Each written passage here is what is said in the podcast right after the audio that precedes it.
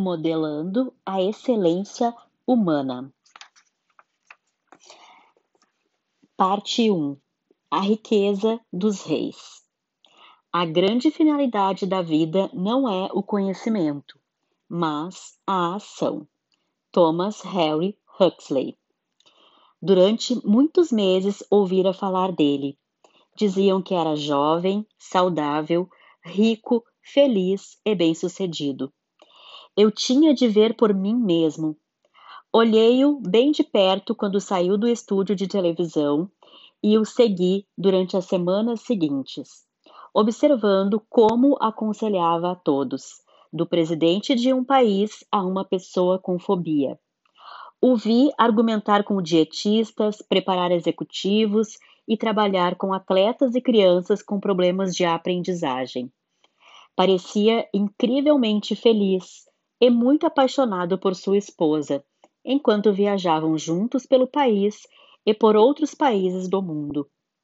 E quando terminaram, tomaram um jato de volta a San Diego para passar uns poucos dias no lar com a família no castelo que contempla o Oceano Pacífico. Como é que esse homem, de apenas 25 anos, com educação de grau secundário, pode ter realizado tanto em tão curto espaço de tempo? Afinal, esse era o rapaz que há somente três anos atrás morava em um apartamento de solteiro de 37 metros quadrados e lavava seus pratos na banheira. Como ele se transformara de uma pessoa extremamente infeliz, com quase 14 quilos de excesso de peso, amizades difíceis e perspectivas limitadas, num homem realizado, saudável, respeitado por sua individualidade, com grandes amizades e oportunidades de sucesso ilimitado? Tudo parecia tão incrível, e no entanto, o que mais me espantou foi que percebi que ele era eu. A história dele era a minha própria história. Por certo, não estou dizendo que minha vida é o sucesso com que cada um sonha. É óbvio que todos temos diferentes sonhos e ideias sobre o que queremos criar para as nossas vidas. Além do mais, tenho muita certeza de que aquilo que você é, aonde vai e o que possui não são a verdadeira medida para o sucesso pessoal. Para mim, sucesso é o processo contínuo do esforço para tornar-se maior. É a oportunidade de continuar crescendo emocional, social, espiritual, fisiológica, intelectual e financeiramente, enquanto se contribui de alguma forma positiva para outros. A estrada do sucesso está sempre em construção. É um caminho que avança, não um fim a ser alcançado. O objetivo de minha história é simples. Aplicando os princípios que você aprenderá neste livro, fui capaz de mudar não só a maneira como me sentia a meu respeito, como também os resultados que estava obtendo em minha vida. E consegui fazer isso de uma maneira maior e mensurável. A finalidade deste livro é compartilhar com você a diferença que fez a mudança de minha vida para melhor. Espero com sinceridade que as técnicas, estratégias, práticas e filosofias ensinadas nestas páginas sejam tão eficientes para você como foram para mim. O poder de transformar magicamente nossas vidas nos nossos maiores sonhos permanece aguardando dentro de nós. É hora de libertá-lo. Quando olho para a decisão por meio da qual pude transformar meus sonhos em minha vida atual, não posso deixar de sentir um quase inacreditável sentimento de gratidão e respeito. No entanto, com certeza estou longe de ser o único. O fato é que vivemos numa época onde muitas pessoas são capazes de conseguir coisas maravilhosas, quase do dia para a noite, de alcançar sucessos que seriam inimagináveis tempos atrás. Veja Steve Jobs. Era um garoto de jeans, sem dinheiro, que pensou na ideia de um computador doméstico e ergueu a empresa Fortune mais rápido do que qualquer pessoa na história. Veja Ted Turner, pegou um artigo que mal existia, cabo de televisão, e criou um império. Veja pessoas na indústria da diversão como Steven Spielberg ou Bruce Springsteen, ou homens de negócios como Lee Iacocca ou Ross Perot. O que eles têm em comum?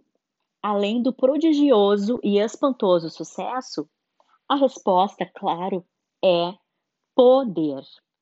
Poder é uma palavra muito emocional. As reações das pessoas diante dela variam. Para algumas, o poder tem uma conotação negativa.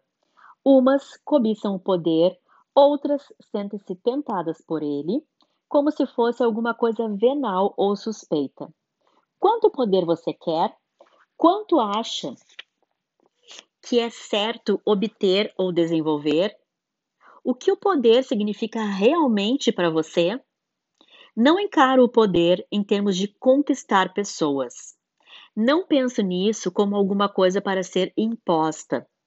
Também não estou advogando que você deve fazê-lo. Essa espécie de poder raramente dura, mas você deve perceber que o poder é uma constante no mundo. Você modela suas percepções ou alguém as modela para você. Você faz o que quer fazer ou cumpre os planos que alguém faz para você. Para mim, o poder supremo é a habilidade de produzir os resultados que mais deseja e criar valores para outros no processo. Poder é a habilidade de mudar sua vida, de dar forma às suas percepções, fazer com que as coisas trabalhem a seu favor e não contra você. O poder verdadeiro é compartilhado, não imposto. É a habilidade de definir as necessidades humanas e resolvê-las, tanto as suas como as das pessoas que lhe são caras. É a habilidade de dirigir seu próprio reino pessoal seu processo de pensamentos, seu comportamento. Assim, você consegue com precisão os resultados que deseja. Ao longo da história, o poder de controlar nossas vidas tomou muitas formas diferentes e contraditórias. Nos tempos primitivos, poder era simplesmente uma questão de fisiologia. Aquele que fosse o mais forte, o mais rápido, tinha o poder de dirigir sua própria vida assim como daquelas à sua volta. Com o desenvolvimento da civilização, o poder resultava de herança. O rei, cercando-se com os símbolos do seu reino, governava com autoridade inconfundível. Outros podiam conseguir poder por sua ligação com ele.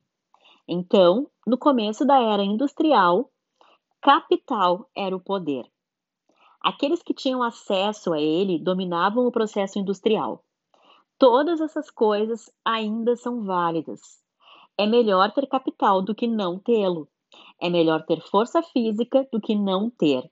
No entanto, hoje uma das maiores fontes de poder é derivada do conhecimento especializado.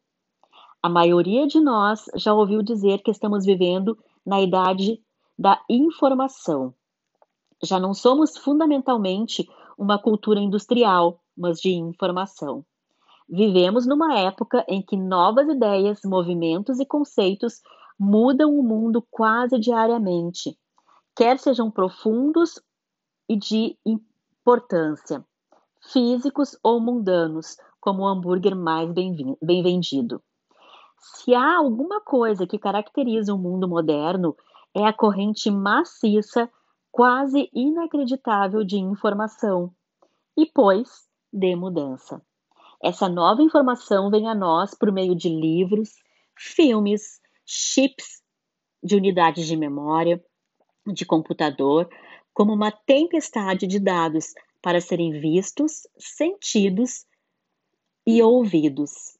Nesta sociedade, aqueles com a informação e os meios de comunicá-la têm aquilo que o rei costumava ter: poder ilimitado como John Kenneth Galbraith escreveu: dinheiro é o combustível da sociedade industrial. Mas, na sociedade da informática, o combustível, o poder, é o conhecimento. Vê-se agora a estrutura de uma nova classe, dividida entre aqueles que têm informação e os que devem atuar na ignorância. Esta nova classe não tem seu poder no dinheiro ou na terra, mas no conhecimento. O que há de notável é que a chave do poder hoje é acessível a todos nós. Nos tempos medievais, se você não fosse o rei, teria grande dificuldade de tornar-se um. Se não tivesse capital no começo da Revolução Industrial, as possibilidades de consegui-lo eram, na verdade, muito poucas. Mas hoje, qualquer rapaz de jeans tem condições de criar uma corporação que pode mudar o mundo. No mundo moderno, informação é a riqueza dos reis. Aqueles que têm acesso a certas formas de conhecimento especializado podem se transformar e, de muitas maneiras, transformar também o mundo inteiro. É certo que nos Estados Unidos, as espécies de conhecimento especializado necessárias para transformar a qualidade de nossas vidas são acessíveis a todos. Estão em cada livraria, lojas de vídeo, bibliotecas. Podemos obtê-las em conferências, seminários e cursos. E todos nós queremos ter êxito. As listas de best-sellers estão cheias de obras de conselhos para o desenvolvimento pessoal. A informação está lá. Por que então algumas pessoas conseguem resultados fabulosos enquanto outras só passam perto? Por que não somos todos capacitados, felizes, ricos, saudáveis e bem-sucedidos? A verdade é que, mesmo na era da informação, só isso não é suficiente. Se tudo o que precisássemos fossem ideias e pensamentos positivos, então todos teríamos tido pôneis quando crianças e estaríamos vivendo nossos sonhos agora. Todo grande sucesso está relacionado com ação, e é a ação que produz resultados. O conhecimento é somente um poder potencial até que chegue às mãos de alguém que saiba como transformá-lo em ação efetiva. Na verdade, a definição literal da palavra poder é a habilidade de agir. O que fazemos na vida é determinado pelo que comunicamos a nós mesmos. No mundo moderno, a qualidade de vida é a qualidade de comunicação. O que imaginamos e dizemos para nós mesmos, como movemos e usamos os músculos dos nossos corpos e expressões faciais, determinarão quanto usaremos do que conhecemos. Com frequência, ao ver pessoas muito bem-sucedidas, caímos na armadilha mental de pensar que elas estão onde estão por terem algum dom especial. No entanto, uma observação mais acurada mostrará que o maior dom que as pessoas excepcionalmente bem-sucedidas têm em relação às pessoas comuns é um, a sua habilidade de agir é um dom que qualquer um pode desenvolver dentro de si mesmo. Afinal, outras pessoas tinham o mesmo conhecimento que Steve Jobs. Outras, além de Ted Turner, podiam ter percebido que a televisão a cabo tinha um enorme potencial econômico. Mas Turner e Jobs foram capazes de agir e, ao fazerem isso, mudaram a maneira como muitos de nós vivenciamos o mundo. Todos nós produzimos duas formas de comunicação com as quais elaboramos a experiência de nossas vidas. A primeira, as comunicações internas, que são as coisas que imaginamos, dizemos e sentimos dentro de nós mesmos. A segunda são as denominadas comunicações externas, expressas por palavras, tonalidades, expressões faciais, postura de corpo e ações físicas para nos comunicarmos com o mundo. Toda comunicação que fazemos é uma ação, uma causa posta em movimento, e todas as comunicações têm alguma espécie de efeito em nós e nos outros. Comunicação é poder. Aqueles que dominam seu uso efetivo podem mudar sua própria experiência do mundo e as experiências do mundo sobre si mesmos. Todo comportamento e sentimento encontram suas raízes originais em alguma forma de comunicação. Aqueles que afetam os pensamentos, sentimentos e ações, na maioria de nós, são aqueles que sabem como usar este instrumento de poder. Pense nas pessoas que mudaram nosso mundo. John Kennedy, Thomas Jefferson, Martin Luther King, Franklin Roosevelt, Winston Churchill, Mahatma Gandhi. De uma forma aterradora, pense até em Hitler. O que esses homens têm em comum é que foram mestres comunicadores. Eram capazes de pegar suas visões, quer fossem transportar pessoas no espaço ou criar um odioso terceiro Reich, e comunicá-las aos outros com tanta coerência que influenciaram as maneiras de agir e pensar das massas. Por meio do seu poder de comunicação, eles mudaram o mundo. Na verdade, não é isso também que destaca os outros dos outros, um Spielberg, um Springsteen e um Acoca? E Acoca, um Fonda ou um Reagan? Não são mestres, não são eles mestres da comunicação ou influências humanas? O meio que essas pessoas usam para mudar nossas comunicações é o mesmo que usamos para nos mudar. Seu nível de domínio da comunicação no mundo exterior determinará seu nível de sucesso com os outros, pessoal, emocional, social e financeiramente. Mais importante ainda, o nível de sucesso que você experimenta internamente.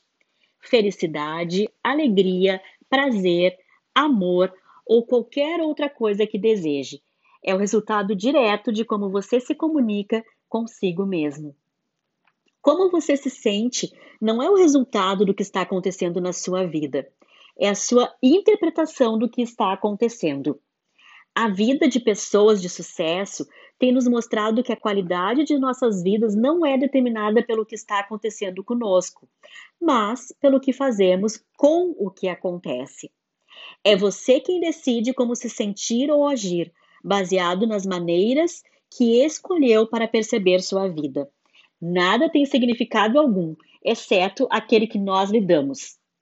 A maioria de nós já tem esse processo de interpretação automático, mas podemos retirar este poder e logo mudar nossa experiência do mundo.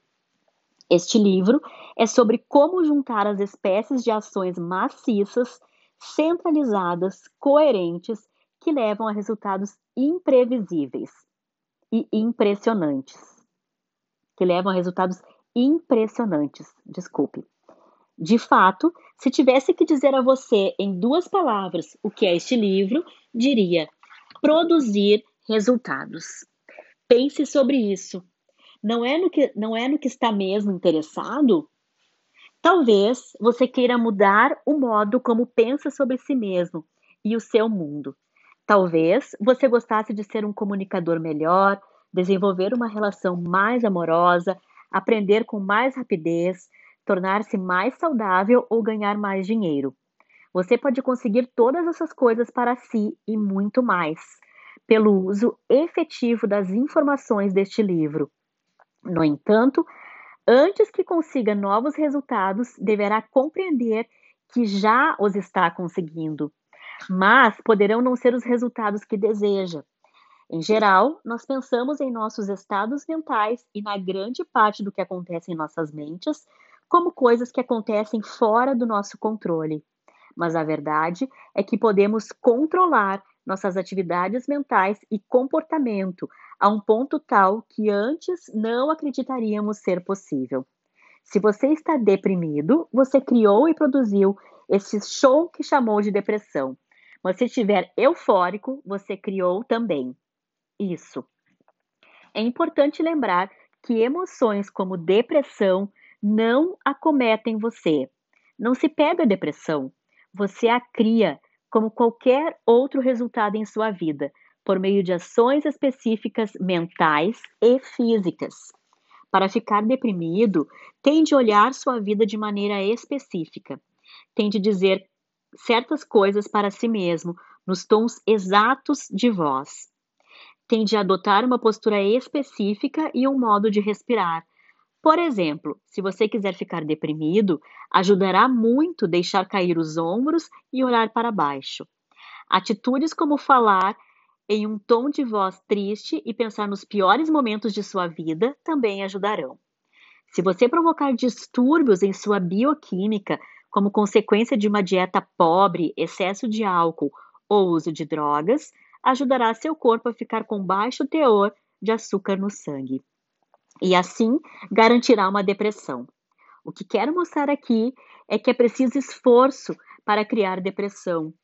É trabalho pesado e são precisos tipos específicos de ação. Algumas pessoas criam este, este estado com tanta frequência que para elas é fácil repeti-lo. De fato, muitas vezes ligaram este tipo de comunicação interna e toda espécie de acontecimentos externos. Algumas conseguem tantos ganhos secundários, atenção dos outros, simpatia, amor e outras coisas, que passam a adotar este estilo de comunicação como seu estado natural de vida. Outras viveram tanto tempo com isso que agora até se sentem bem. Tornaram-se identificadas com o estado a que se acostumaram. Podemos, no entanto, mudar nossas ações mentais e físicas e, com isso, mudar imediatamente nossas emoções e comportamentos. Você pode tornar-se extasiado, adotando logo o ponto de vista que cria essa emoção. Pode imaginar as espécies de coisas que criam este sentimento. Pode mudar o tom e o conteúdo do seu diálogo interno. Pode adotar as posturas específicas e a maneira de respirar que criam esse estado em seu corpo. E voilá! Experimentará êxtase. Se quiser ser piedoso, Basta mudar suas ações físicas e mentais para combiná-las com aquelas que o estado de compaixão requer. O mesmo é válido para o amor ou qualquer outra emoção. Você pode considerar o processo de produzir estados emocionais dirigindo suas comunicações internas semelhante ao trabalho de um diretor de cinema. Para produzir os resultados precisos que quer, o diretor de um filme manipula o que você ouve se quer que você fique com medo, mudará o som e jogará alguns efeitos especiais na tela, no momento certo. Se quer que você fique inspirado, arranjará a música, a iluminação e tudo o que for preciso para produzir este efeito. Um diretor pode produzir uma comédia ou tragédia a partir do mesmo evento, dependendo do que decida pôr na tela. Você pode fazer as mesmas coisas na tela da sua mente pode dirigir sua atividade mental, que é a base de toda a ação física, com a mesma destreza e poder. Pode acender a luz e o som das mensagens positivas em seu cérebro, e pode escurecer as cenas e sons das negativas. Pode também dirigir seu cérebro com tanta habilidade quanto Spielberg ou Scorsese dirigem suas filmagens. Alguns fatos que seguem parecerão difíceis de acreditar. Provavelmente você não acredita que há uma maneira de se olhar uma pessoa e saber ao certo seus pensamentos, ou se pode convocar seus mais poderosos recursos à vontade. Mas, se há 100 anos atrás você tivesse sugerido que os homens iriam à Lua, teria sido considerado um louco, um lunático. Aliás, de onde você pensa que veio essa, essa palavra? Se tivesse dito que era possível viajar de Nova York para Los Angeles em cinco horas, teria parecido um louco sonhador.